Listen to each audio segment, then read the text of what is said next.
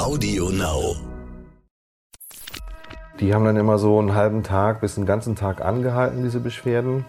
Oftmals musste er sich dabei häufig übergeben und an diesem Tag war es dann aber besonders heftig, deswegen hat es dazu geführt, dass die nochmal ins Krankenhaus gegangen sind. Ach, der war schon ziemlich krank. Also der war, der war blass und äh, war doch ähm, immer, also er hatte nicht durchgehende ähm, Bauchschmerzen, sondern immer wieder sehr starke, anfallsartige Bauchschmerzen.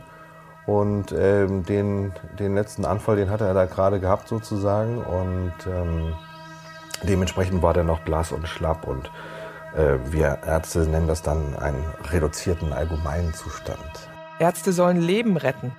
Ärzte sollen Krankheiten erkennen und Leiden heilen. Aber was ist, wenn sich eine Krankheit nicht so leicht erkennen lässt? Was, wenn rätselhafte Beschwerden es den Medizinern schwer machen, die Ursache einer Erkrankung zu finden? Dann kann man nur hoffen, dass man einen Arzt an seiner Seite hat, der dranbleibt, der nicht nachlässt, bis er sie endlich gefunden hat. Die Diagnose, der Stern-Podcast. Ich bin Annika Geisler, ausgebildete Ärztin und Redakteurin und beim Stern für die Rubrik Die Diagnose verantwortlich. Hier erzählen Mediziner von ihren ungewöhnlichsten Fällen.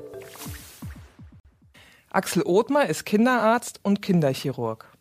In seinem Sprechzimmer im Asklepios Gesundheitszentrum Wilhelmsburg in Hamburg hängt ein großes Wimmelbild an der Wand. Manchmal, wenn er mit den Kindern einen Spaß macht, spielt er auf einer leeren Spritze Flöte. Axel Othmar ist ein 70er-Jahre-Fan. Privat trägt er gerne Korthosen und Hemden mit langem Kragen. Sein Haarschnitt erinnert an die Pilzkopffrisuren der Beatles. In einem Ohrläppchen trägt er einen kleinen silbernen Ring. Othmar ist ein froher, bunter Farbklecks in der sonst so sterilen Krankenhauswelt. Er erzählt mir von einem Fall, den er vor einigen Jahren erlebt hat. Damals arbeitete er als Oberarzt an der Asklepios Klinik Hamburg-Heidberg. Es ist ein Mittwochnachmittag.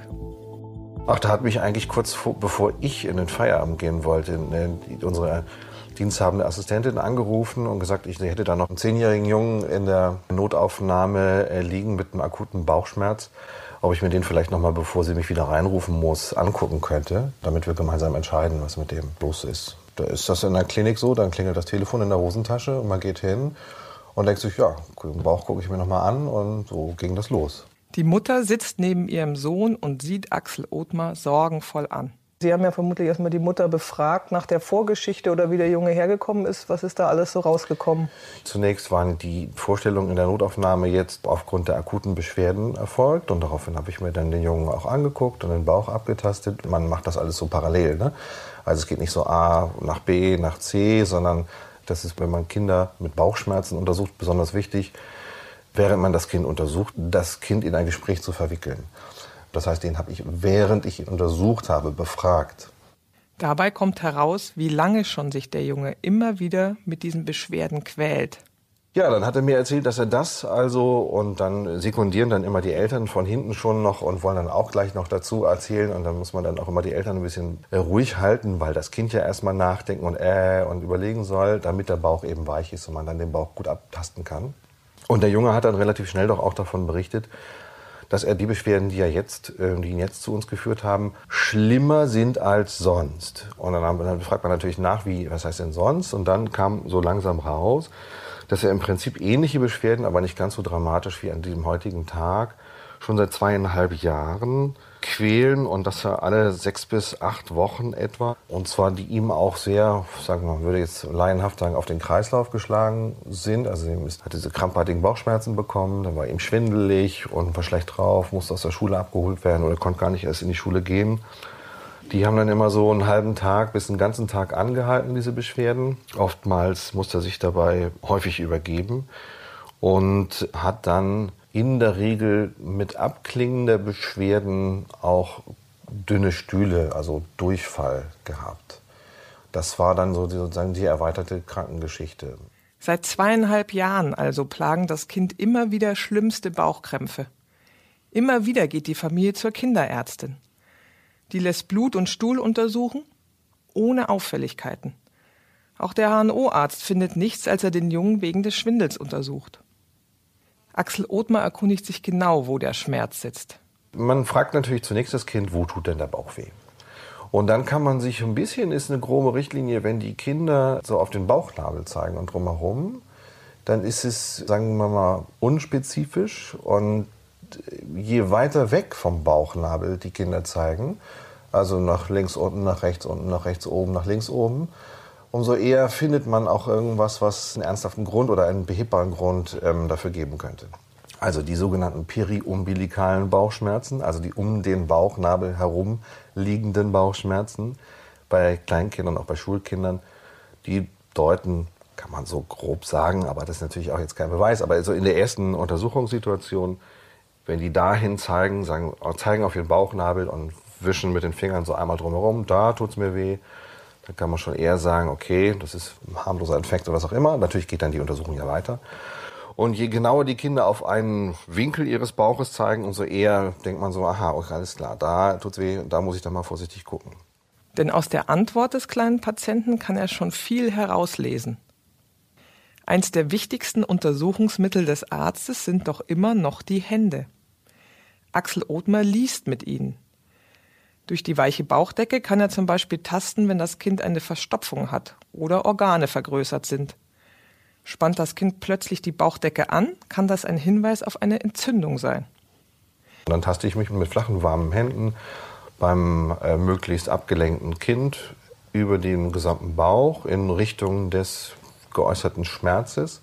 Und dann achtet man darauf, wo der Bauch weich ist oder wo die Bauchdecken fest sind. Wenn man den Punkt der einer Abwehr oder einer tastbaren Walze oder sowas gefasst hat, dann kann man da nochmal vorsichtig fein nachdrücken oder auch darüber klopfen. Ich schüttel auch gern das ganze Kind. Das machen erwachsene Ärzte gar nicht so, weil man ein Kind natürlich gut am Becken packen kann. Ne?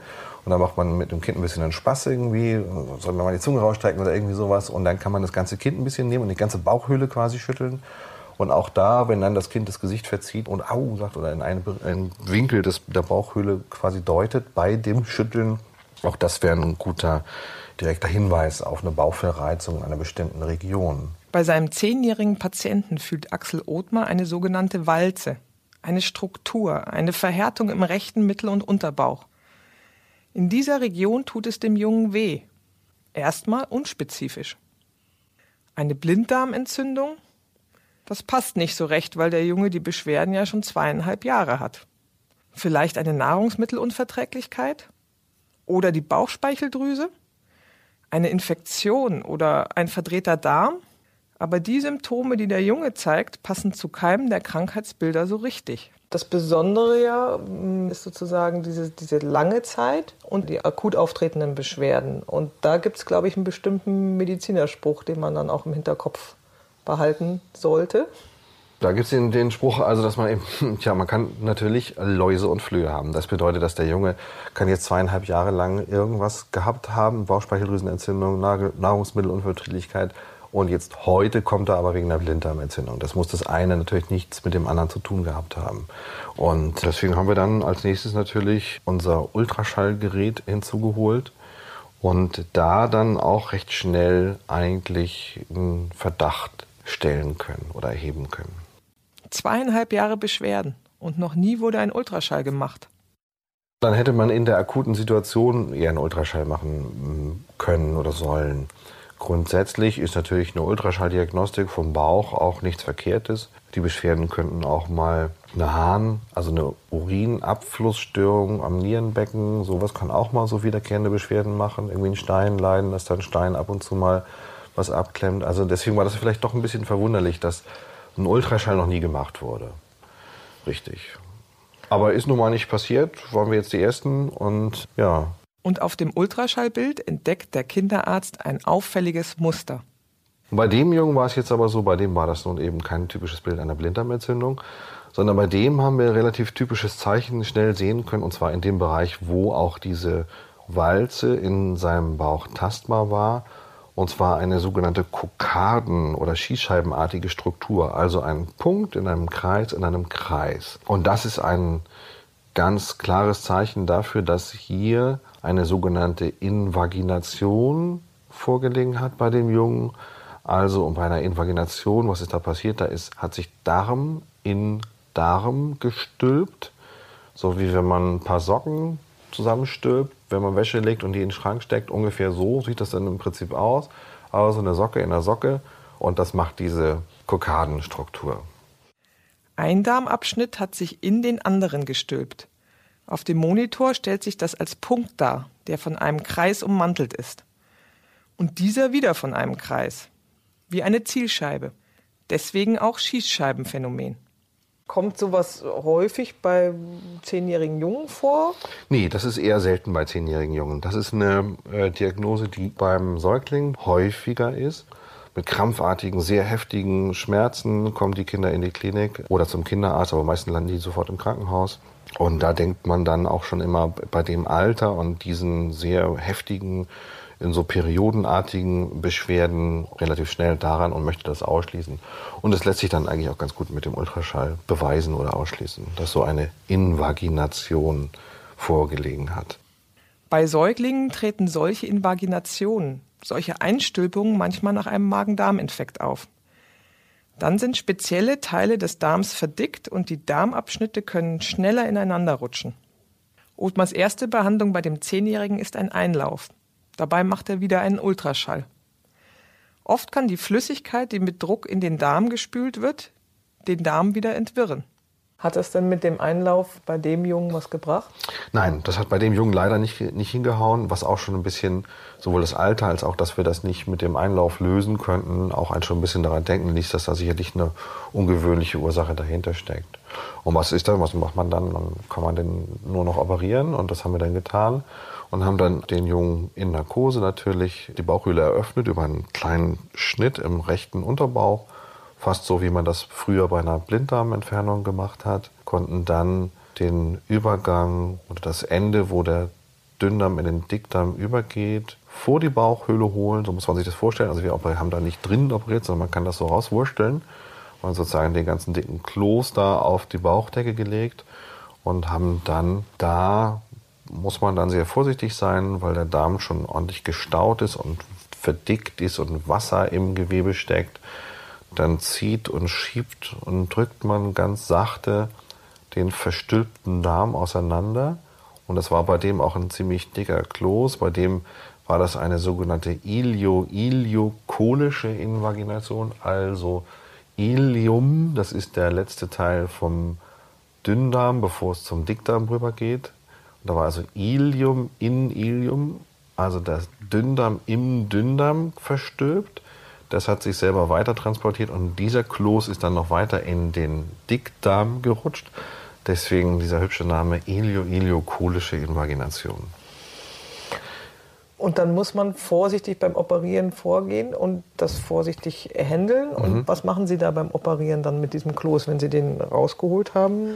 Dann darf man also nicht zu sehr ziehen und nicht zu sehr drücken, um die äußere dünne Haut, die den Bauch, äh, die alle Bauchorgane überzieht, oder in diesem Fall ähm, da eben den Darm überzieht, die, dass die nicht einreißt, weil der Darm schon sehr gespannt und gestaut war wenn die einreißen würde, dann hätte man eine große Wundfläche und dann kann es nach der Operation passieren, dass der Darm an den Stellen miteinander verklebt und dann gibt es Verwachsung und so weiter. Deswegen muss man da sehr vorsichtig sein. Da haben wir uns auch wirklich Zeit gelassen.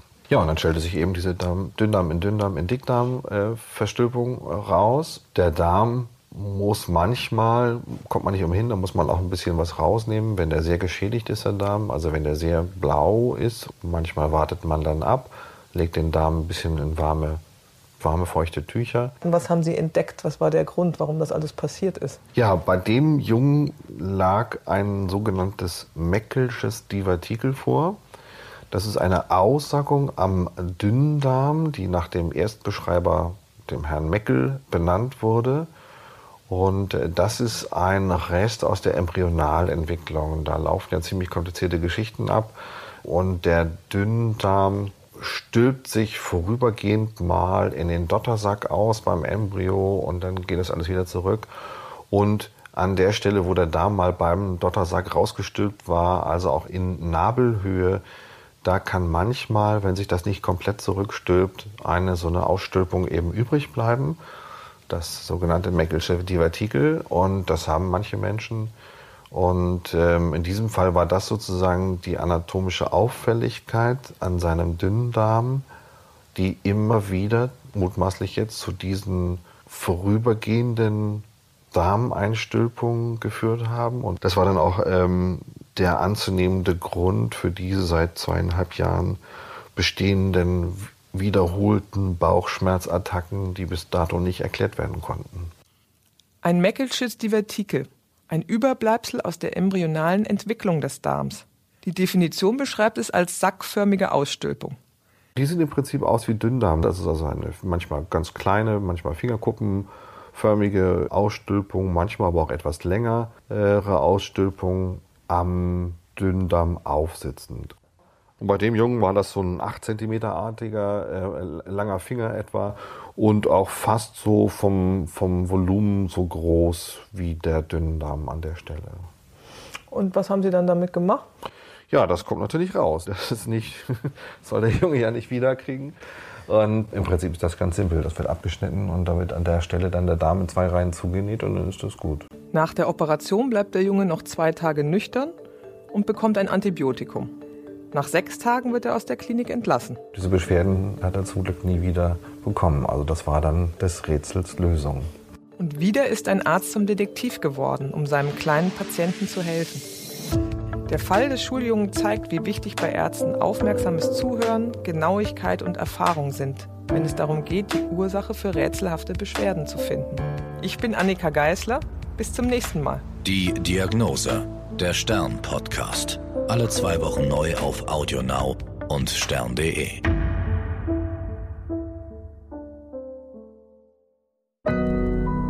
AudioNow.